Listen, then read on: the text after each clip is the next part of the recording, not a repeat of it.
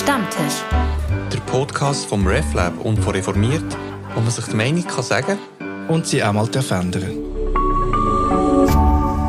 RefLab. Hallo und herzlich willkommen zu einer neuen Episode vom Stammtisch. Mein Name ist Felix Reich, ich bin Redaktionsleiter von der Zeitung Reformiert. Bei mir ist der Luca Zackey vom RefLab. Hallo zusammen. Und bei uns zu Gast ist Beatrice Benninger. Sie ist Geschäftsführerin von Solidara. Herzlich willkommen. Danke, grüezi miteinander. Und zum Einstieg doch gerade der Steilpass für dich, Beatrice. Was ist Solidara? Solidara ist modern gesprochen auch eine Plauderkasse. Ich tue das gerne nachher noch weiter erläutern. Wir haben zwei Angebote. Isla Victoria Kaffee niederschwellige Treffpunkte und Beratungsstellen, wo wir da sind für Menschen in Not. Also ihr seid ein Hilfswerk? Wir sind ein Hilfswerk, so nennen es die einen. Wir sind ein Sozialwerk, so nennen es die anderen. Wir sind eben eine Plauderkasse. Und warum sage ich das so? Weil das Wichtigste, wo Menschen in Not oder einsame Menschen fehlt, ist eigentlich Austausch, Austausch, Gespräch, Zuwendung, auf Augenhöhe miteinander reden, ernst genommen werden. Und so führen wir sehr, sehr, sehr viel Gespräch.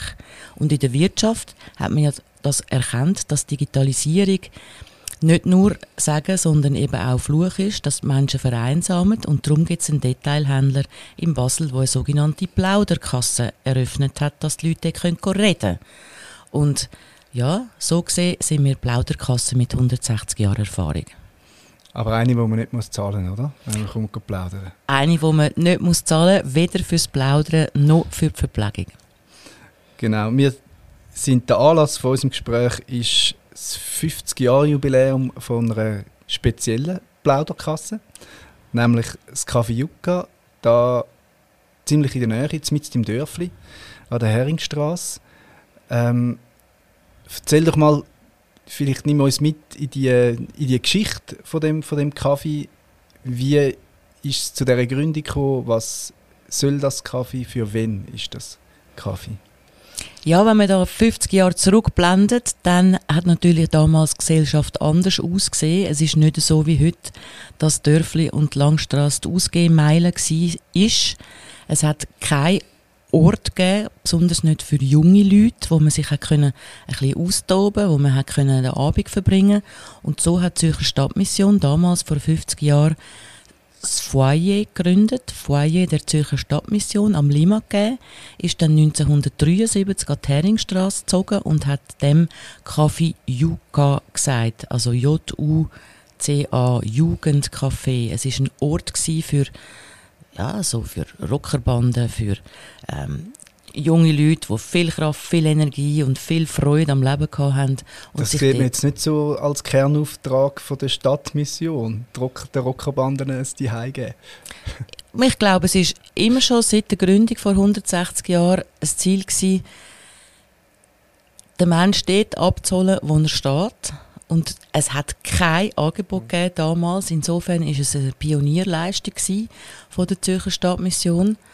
Aber natürlich eben, das ist 50 Jahre her. Seither hat sich Gesellschaft und das Angebot verändert. Man hat dann auch den Namen verändert von Juka Jugendcafé zu Juka wie die Juka-Palme. So ein bisschen sinnbildlich, dass ähm, auch Pflanzen wie eine Yucca-Palme, die so ein bisschen im Sand wachsen, dass dort immer wieder neue Triebe geben kann. Und das ist so ein bisschen sinnbildlich für was wir sein wollen. Für die Menschen sind eben nicht mehr Jugendliche gewesen, sondern die sind mittlerweile ähm, natürlich eben auch 50 Jahre älter geworden. Und so hat der neue Name damals sehr gut gepasst. Und die Leute, die im Moment, also, also wenn wir jetzt ein bisschen so, äh, würde ich sagen, so, es ist ein bisschen blöd, stereotypisch, aber die Leute, die normalerweise vorbeikommen, sind tendenziell Leute, die sich, ähm, also die wirklich arm sind oder, oder ist es so gemischt, Leute, die nur reden ja, dort ähm, ist ein bisschen die Frage, wie, wie du natürlich arm mhm. definierst. Mhm. Im Grundsatz, wenn ich vielleicht noch einen Schritt zurückgehe, ja, ist es ja so, dass so ähm, 2010 hat man im Yucca die sogenannte kirchlich koordinierte Passantenhilfe eingeführt. Warum? Weil dort ist über Personenfreizügigkeit sind sehr viele Leute aus Europa in die Schweiz gekommen, haben da arbeiten, haben Kirchengemeinden überrannt und dort ist wirklich das Ziel gewesen, dass man die kann ins Jukka schicken kann, dass dort zentral abgeklärt wird, okay, was gibt es für Möglichkeiten, für Chancen, was braucht es, um da zu arbeiten und so weiter. Und dort hat sich eigentlich so wie der zweite Stammpublikumsanteil ausgebildet. Also neben den Menschen ähm, aus Zürich und Umgebung sind dann eben, wir sagen dann Passantinnen aus grossmehrheitlich ganz Europa, EU, EFTA-Raum nicht nur in die Schweiz, sondern eben auch ins Jukka kommen. Also sprich, wir haben die zwei ähm, Klientelgruppen, die nicht immer ganz einfach zu verbinden sind. Also dort ist natürlich auch der gesellschaftliche Grundgedanke, der bildet sich im Jukka eins zu eins ab und da ähm, ist halt das Thema Migration, Rassismus, und ja, so mit verbundenen Themen, das sieht man im Jukka auch sehr fest und es ist nicht immer einfach, die beiden Gruppen aneinander vorbeizubringen, sozusagen. Also das heisst, es gibt, gibt Konflikt? Es gibt im Jukka ähm, die gleichen Konflikte wie sonst in der Gesellschaft, sonst auf der Straße. Es gibt allerdings, würde ich sagen, durchschnittlich vielleicht ein bisschen mehr, weil einfach unsere Gäste sehr oft in belasteten Lebensumständen sind. Und das wirkt sich natürlich aufs, aufs Verhalten in dem Sinn aus. Gerade seit Corona sehr spürbar psychische Belastungen, die sich im Umgang mit den anderen Gästen, mit dem Team, mit sich selber ähm, zeigt. Und jetzt wenn du die beiden Gruppen beschrieben hast, wie gehen ihr mit dem um? Also eben, versucht man das möglichst irgendwie zu trennen, aneinander vorbeizubringen? Oder gibt es sogar Ideen oder Möglichkeiten, da irgendwie so etwas wie, wie Verständigung herzustellen? Oder muss man da einfach schauen, dass es eben möglichst keinen Konflikt gibt? Weil man die Welt ja nicht nur tendenziell kann verbessern Ja, eben, man kann sie nur tendenziell verbessern, aber das probieren wir 24-7. Ähm, nein, natürlich überhaupt nicht ist unser Ziel, die unterschiedlichen Gästegruppen zu trennen. Im Gegenteil, wir wollen ja ein Ort sein für alle Menschen. Das klingt mal besser, mal weniger. Wenn man aber das wirklich so ähm, anschaut, sieht man schon, dass eigentlich die Gruppen sich eine Art wie selber ein bisschen organisieren und sich selber so im Jukka bewegen, dass es für sie stimmt. Also, dass vielleicht Passantinnen, die gehen dann, sind dann zu den Zeiten dort, wo die Stammgäste vielleicht eher nachher kommen, die tun sich so ein bisschen selber ähm, organisieren. Wir wünschten uns, dass der Austausch ein bisschen grösser wäre zwischen den einzelnen Anspruchsgruppen. Ähm, haben immer wieder Freude, wenn jetzt zum Beispiel ein Stammgast, der seit 40 Jahren im Jukka ähm, ist, mit einem mit jemandem aus Rumänien Schach spielt, kommt immer wieder vor. Man versucht das wirklich auch zu fördern, zum Teil mit Spielübung, zum Teil mit künstlerischen Aktivitäten. Aber es bleibt eine Herausforderung. Und jetzt, eben wenn ich es recht verstehe, hat das Juka auch immer weh auf, auf ähm, also reagiert auf, auch auf Anfragen eben von der Kirchengemeinde. Es sind ja so etwas wie eine Triage wurde, oder? Jetzt in Bezug auf die Passantinnen, Passanten, also wo, man, wo dann weitervermittelt werden. Jetzt ist ja aber die Gruppe von diesen Arbeitsmigrantinnen und Migranten ja nicht homogen. Also die ist ja auch wahrscheinlich sehr, sehr unterschiedlich in sich. Oder gibt es da, also, gibt's da Gefahr eben von Gruppenbildungen, dass eben viele Leute aus Rumänien kommen, dann, also so Verdrängung, Verdrängungsmechanismen oder irgend so etwas?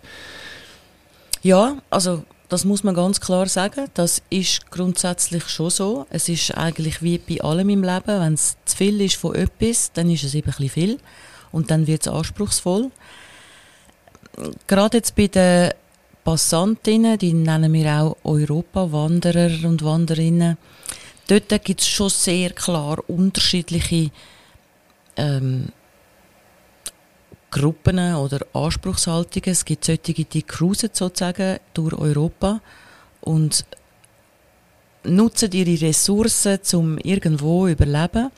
Und es gibt andere, das sind wirklich Arbeitsmigrantinnen, die in die Schweiz kommen mit dem klaren Ziel, ich will da einen Job, ich will da etwas machen, ich will mich da integrieren, ich will da wohnen. Und ja, der Arbeitsmarkt ist noch nie so gut gewesen, sozusagen wie jetzt. Es ist aktuell an sich nicht so schwierig, einen Job zu finden. Es ist leider ausgesprochen extrem und ultra schwierig, eine Wohnung oder eine Übernachtungsmöglichkeit zu finden, was dann eben wiederum dazu führt, dass äh, die Verknüpfung Wohnung und Arbeitsvertrag immer wieder zu sehr unglücklichen Umständen führt. Aber wirklich die Gruppe, die da arbeiten will, die ist aktuell ähm, sehr eine gefragte Gruppe von der Wirtschaft.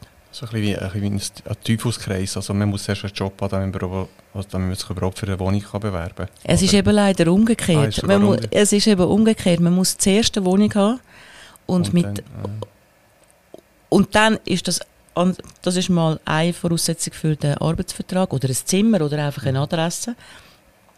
Und das wiederum ist auch Basis für ein Bankkonto, wo man dann überhaupt die, die Salärzahlungen kann abwickeln ähm, Wieso dass das nicht geht mit einem Konto aus dem Ausland, wieso dass das nicht so beliebt ist, das habe ich ehrlich gesagt noch nicht so ganz herausgefunden. Aber Fakt ist, Arbeitsvertrag, Wohnung, Konto, das ist so ein Dreierlei, das sehr zentral und bestimmend ist. Also das heisst, eben das Schwierigste muss zuerst passieren, nämlich die Wohnung.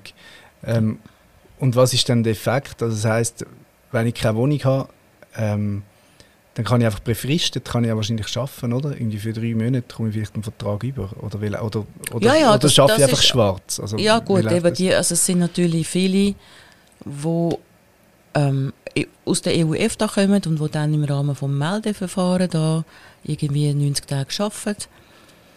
Und das ähm, geht ohne Wohnung dann? Ja, die, ja, irgendwo schlafen müssen sie ja gleich. Okay. Und es hat natürlich auch solche JKGs, die, haben, die arbeiten auf dem Bau den ganzen Tag und schlafen in den Wäldern in der Nacht. Und wenn es dann so wie im Frühling so regnerische Phasen hat, wo es dann doch recht kalt ist, dann, dann das haltet man nicht lang aus. Und dann führt wieder die Wohnsituation dazu, dass man den Job verliert und so weiter. Das ist dann so eine äh, Vicious Circle, wo, wo grosse Auswirkungen hat. Mhm. Und ihr habt keine Übernachtungsmöglichkeiten? Oder gehen ihr dann weiter zu eben Notschlafstellen von Cyberwerk oder was auch immer? Also, Ja, also wir haben ähm, ein paar Notbett in der Wohnung, gerade oberhalb vom Jukka. Die ähm, wird vergeben an Menschen, die so eine Woche bis maximal drei Monate ist eigentlich so die Meinung. Sie müssen aber wirklich selber wohnfähig sein und müssen sich ganz selbstständig bewegen. Sie sind eigentlich gehalten, dann auch wöchentlich in die Beratung zu kommen. Aber das sind so sechs mal sieben Betten, die man dort können zur Verfügung stellen Und das lange natürlich wirklich gar nie sein. Notschlafstelle wäre an sich äh, eine gute Sache. Nur grundsätzlich steht die Menschen zur Verfügung, die in Zürich gemeldet sind. Sprich, all die Arbeitsmigranten sind nicht Zielgruppe an sich von der Notschlafstelle. Wenn es ganz kalt ist oder so, kann es schon mal sein, dass man so ein bis drei Nächte dort unterkommt. Da können wir als JUKA aber nicht direkt überweisen, da müssen wir über ZIP, Sicherheits- und ähm, Interventionsabteilung sozusagen von der Stadt. Und im Winter, ja, im Winter gibt es von der Siebenwerks Iglu für Arbeitsmigrantinnen, die dort können übernachten können. Dort gibt es dann so, ich weiß es gar nicht, so 30 bis 45 Plätze zum Übernachten, auch aber immer befristet so auf 10 oder mal 20 Tage. siehst du dort einen Konflikt zum Teil in der Zusammenarbeit mit der Stadt? Weil, also gerade das Iglu ist ja von der Stadt her auch recht umstritten gewesen, weil man gesagt hat, ähm, wir wollen ja keine, äh, sag jetzt ganz plump, rumänische Wanderarbeiter ähm, da und ihr gebt jetzt denen eine Übernachtungsmöglichkeit, dann kommt die berühmte Sogwirkung, Genau. oder? Also ist, hast du den Eindruck, man macht diesen Leuten, eigentlich eben Gäste von euch, so ein bisschen extra das Leben schwer, weil man die eigentlich lieber nicht da hätte? Von der Stadt her. Ja, da bin ich wirklich immer ein bisschen im Zwiespalt, weil grundsätzlich ist eine Gemeinde wie die Stadt Zürich verantwortlich für die Menschen, die in der Stadt Zürich gemeldet sind und natürlich für all die unzähligen Pendler. Und eben die, das Stichwort Sogwirkung, das ist äh, ein Thema, wo so ein bisschen polarisiert, würde ich mal sagen. Weil einerseits ja, jedes Angebot, das es in einer Gemeinde, in einer Stadt gibt, zieht Leute an. Es ist jetzt aber nicht so, dass wegen der sechs Notbetten im Jukka halb Europa auf Zürich kommt. Also das ist dann einfach ein bisschen übertrieben. Während Corona hat man gesehen, ja, die Thematik Sogwirkung ist ähm, aber schon vorhanden. Weil dort hat man ja können für Menschen, die gestrandet sind in der Stadt, wo, wo Lockdown war und so, hat man können Nothilfe auszahlen. Und das ist äh, so rund 700 Franken pro Monat. Und das ist ganz eine wichtige Überlebenshilfe für die Leute, die ernsthaft da gestrandet sind, wo, wo sich, wo da ihre Jobs verloren haben, wo da wirklich zwischen Stuhl und Bank sind. Man muss aber ehrlicherweise sagen, dass dort natürlich das sich umgesprochen hat in anderen Ländern oder in anderen Kantonen. Und wenn dann Busse aus dem Tessin oder von Luzern und von Bern auftaucht sind, um die Nothilfe abholen, dann hat man dann müssen sagen, äh, Entschuldigung, so ist es nicht gemeint gewesen. Und darum ist es wirklich bei, der, bei, bei so Hilfsangebot ist es eine Gratwanderung von gut gemeinter, sinnvoller Hilfe für Menschen, die da sind. Immer mit einem Auge darauf, dass das nicht ausgenutzt wird. Und das ist eine Challenge. Und mit dem sind, glaube ich, alle Sozialwerke immer wieder konfrontiert, die die öffentliche Hand. Mhm. Also, welche Lehren ziehst du jetzt aus dieser Corona-Hilfe? Also, wo ja dann die ist ja politisch und am Schluss auch juristisch gekappt worden. ja, sie ist jetzt wieder auf dem Parkett. Sie ja, genau. Sie, sie, kommt wieder dorthin natürlich, genau. Und, und Kiel hat ja, ist ja dann auch eingesprungen mit dem Corona-Batzen. Also was, was wäre deine Bilanz jetzt von dieser, von dieser Zeit?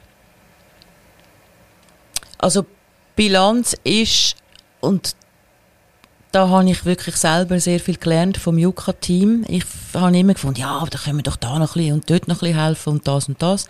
Und nein, es ist ganz wichtig, eine sehr eine klare Linie zu haben. Das ist wie Eltern, die ihre Kinder erziehen. Wenn sie konsequent sind, dann ist das auf Dauer gesehen sehr viel einfacher. Und das gilt auch für Juka, das gilt für so Unterstützungen, bin ich überzeugt, das nützt nichts. Da mal 100 und dort mal 700 Franken. Nein, es muss wirklich eine nachhaltige, zukunftsorientierte, realistische Unterstützung sein. Aber das heißt auch, dass man Zielgruppen ganz klar definiert. Dass man sagt, wir helfen jetzt denen. Beim, bei der Corona-Hilfe Corona hat man das ein bisschen probiert zu spezifizieren, oder? Also eben, ihr seid über die Victoria auch stark dort, äh, also im Thema Sexarbeit, ähm, so quasi von der Stadt ausgewählt worden für das. Also dass man auch klar die Player, sage ich jetzt einmal, wo, wo die Leute kennen, einbezieht. Also zum auch die Sogwirkung, die du erwähnt hast, ein bisschen zu, ähm, Ja, also jetzt, äh, natürlich, gerade ähm, Isla Victoria, wo im ganzen Kanton aufsuchende Arbeit in den Erotikbetrieb macht. Wir sind ja die Einzigen, die so einen Zugang haben. Und das, dort sind wir ja teilweise nicht einmal wir reingekommen in diese Etablissement. Und wenn irgendjemand vorbeigeht, dann kommen die ganz sicher überhaupt gar nicht rein. Also so der, der Zielgruppenzugang ist während Corona, aber auch sonst wirklich matchentscheidend für Erfolg. Da bin ich sehr überzeugt. Ähm,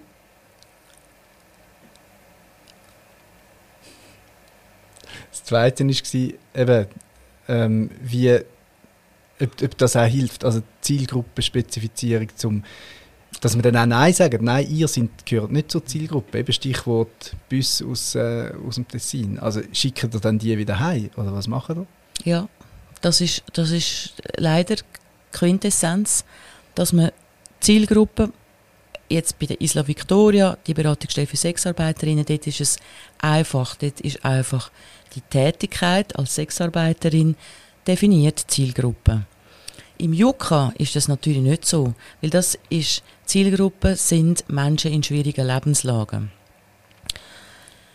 Dort ist es eigentlich weniger so, dass man Einzelne wegschickt, sondern dass man sagt, unser Angebot ist Gespräch, Zuwendung, Verpflegung, Gemeinschaft, ein Ort zum Sein, ein sicherer Hafen.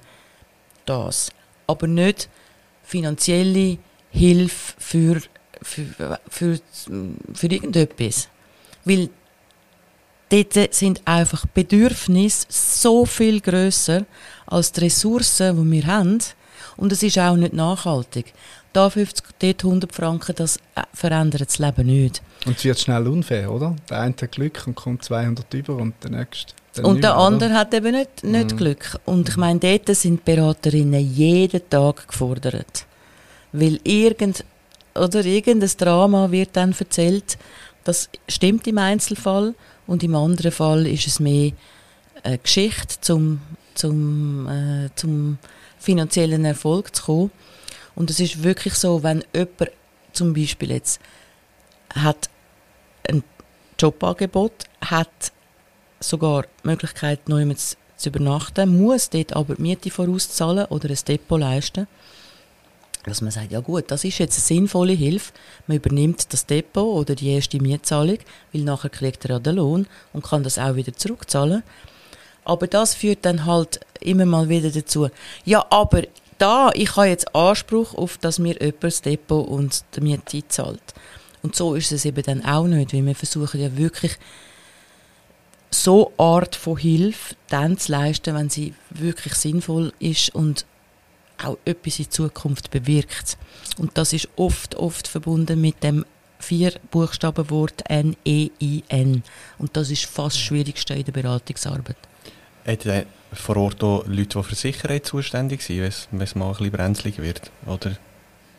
Nein, also bis jetzt, weder bei Isla Victoria noch im Café Yucca ist das nötig gewesen.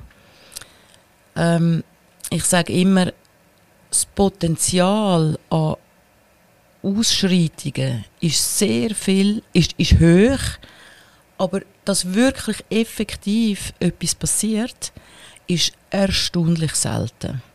Wir haben es gerade im Jukka, haben sind wir wirklich so ein bisschen an den Überlegungen, Sicherheitspersonal beizuziehen, sind wir vorbeigeschrammt. Andere ähm, machen das, soviel ich weiß, auch zum Beispiel bei den Notschlafstellen, wo man wirklich muss für die Sicherheit sorgen was wir aber schon probieren, ist, dass nie nur jemand im Jukka schafft, dass wirklich immer mindestens zwei Personen dort sind am Nachmittag, zwei Personen in der Beratung und jemand an der Theke, meistens Zivildienstleistende, weil das ist echt nicht mehr zu verantworten. Und dort muss man natürlich sagen, wenn wir uns jetzt vergleichen mit Angeboten von der öffentlichen Hand, die haben Personal ohne Ende und dem Sicherheitsaspekt sehr große Bedeutung beimessen.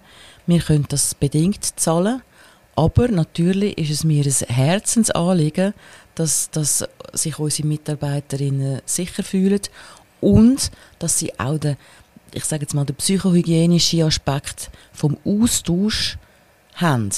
Weil Belastung in so niederschwelligen Beratungsstellen, das glaube ich, kann man sich gar nicht vorstellen, wenn man nicht das, Tages, der Tages, das Tagesgeschäft sozusagen oder den Alltag verfolgt und, und schaut, wie das zu und her geht. Also das heisst der Austausch untereinander? Also, dass, dass, also unter ich, dass man einmal noch jemand kann selber abladen kann, statt dass einem immer bei einem abgeladen wird. Ja, absolut. Absolut, dass man das kann abladen dass man oder dass man ähm, eine Geschichte, die man gehört hat, kann spiegeln mit dem Arbeitskollegen. Ja, was meinst du, wie sollen wir das machen? weil äh, eben das Nein sagen, das Gleichbehandeln von der Gäste, das ist anspruchsvoll und da ist es schön, wenn sich das Team äh, stärkt und unterstützt. Mhm. Wie sieht es eigentlich, um es ähm, so ein bisschen ökonomisch sagen, mit der Nachfrage aus? Also ist die jetzt ist die gestiegen? Spüren die eine stärkere Nachfrage, auch gerade nach Corona. Ähm, oder hat das wieder ein bisschen abgenommen? Nein, also das ist jetzt halt, wie soll ich sagen, es ist ein, eine verstärkte Nachfrage, mal im Grundsatz. Aber wenn man jetzt vergleicht mit den Corona-Jahren, dann ist es eine massive Steigerung von der Nachfrage. Das darf man aber nicht in absolute Zahlen anschauen, weil Corona hat ja doch auch gewisse Restriktionen mit sich trägt. Eben gerade in der Bewegungsfreiheit, oder? In der Bewegungsfreiheit, ähm, ursprünglich vier Meter, zwei Meter Abstand und so Sachen. Dort sind wir zwar als soziale Anlaufstelle immer offen gewesen, aber wir haben natürlich gewisse BAG-Vorschriften gleich müssen einhalten. Das wiederum hat dazu geführt, dass wir natürlich weniger Leute haben können reinlassen ins Jukka. Und darum, wenn man jetzt Gästezahlen schaut, dann steigen die krass ähm, Mahlzeiten, die wir abgeben, die steigen extrem. Ähm, nicht zuletzt darum, weil offenbar einfach die wirtschaftliche Situation angespannter ist und wir noch nie so viel Suppe und Mahlzeiten abgegeben haben wie im letzten Jahr. Das ist alles gratis, wenn man kommt, also zu essen? Ja, grundsätzlich gratis in, ist einfach die Suppe, vier, mhm. also immer während der Öffnungszeiten mit Brot, das ist gratis, gewisse Sirup und so auch. Eigentlich Menüs viermal am Abend ähm, ist eigentlich die Meinung, dass man das können verkaufen für einen günstigen Preis. Aber ähm, es ist jetzt nicht so, dass sich der Umsatz wahnsinnig ähm, in der Höhe bewegt, weil oft eigentlich am Schluss auch Menüs kostenlos abgegeben werden, wenn halt Leute äh, ja, einfach völlig verzweifelt im Jukka stehen, dann tun wir sicher nicht ähm, Mahlzeit verrechnen. Es ist einfach so, dass durch das während Corona so Beschränkungen gegeben hat, also man vergisst fast, dass es dort geheißen hat, bleiben Sie zu Hause, bitte alle. Mhm. Dort sind uns allen die Haare zu Berg gestanden. Es gibt ja solche, die kein Zuhause haben. Oder? Die kein Zuhause mhm. haben. Und dort hat man sich eigentlich so ein bisschen notgedrungen auf die Menschen ausgerichtet, die eben kein Zuhause haben. Das wiederum ist natürlich von den Gästen, die ein Zuhause haben, aber nicht unbedingt in ihren vier Wänden sein äh, ja, mäßig gut angekommen und das tun sie uns heute noch vorheben, dass wir uns damals auf gestrandete, obdachlose Menschen zwangsläufig haben müssen konzentrieren. Wir haben zwar schon probiert, so Zeitfenster aufzutun, dass, dass man auch viel mehr telefonisch im Kontakt gestanden ist, aber gestützt auf die Regelungen, ja, sind dort eigentlich ähm, die Menschen mit daheim zu kurz gekommen. Und das wirkt sich, meinte ich, heute noch auf Zielgruppen aus, dass wirklich einige von diesen langjährigen Stammgäste ähm, vielleicht nicht mehr so kommen oder ein bisschen weniger kommen. Oder eben, wenn sie seit 50 Jahren im Jukka sind und damals schon 20, 30 sind, dann sind sie mittlerweile doch sehr weise und während Corona ähm, sind auch einige verstorben oder sind mittlerweile im Pflegeheim. Das wirkt sich alles auf, auf die Zusammensetzung der Gäste aus. Also ihr habt Leute, die seit Jahrzehnten zu euch kommen? Ja. Und es gibt auch solche, die sind vor 30 Jahren da gewesen, dann verschwinden sie und dann kommen sie wieder und dann sind sie wieder weg. Mhm. Und zum Teil ähm, hören wir dann auch, dass ein Jukka-Gast wieder da ist, taucht auf, verschwindet plötzlich und wir erfahren dann im betreuten Wohnen X oder im Pflegeheim Y, gehen wir auch besuchen. Und das ist immer für alle Beteiligten sehr äh, tragendes und schönes Erlebnis. Ich will noch kurz ein bisschen auftun. Du hast, ähm, wir haben gesagt, die Corona-Hilfe ähm, kommt eventuell wieder jetzt über, andere, über eine andere Seite, auch wenn es Corona nicht mehr in dem Sinn gibt, wie es, wie es, die Pandemie gegeben hat. Jetzt könnte man ja sagen, wir leben in der Schweiz, wir leben im reichen Zürich mit einem ausgebauten Sozialstaat, mit Sozialwerk, mit Hilfswerk. Ähm, warum braucht es das auch noch, so eine ähm, die Art von quasi städtischer Sozialhilfe neben allem anderen? Also hast du das Gefühl, das braucht es weiterhin?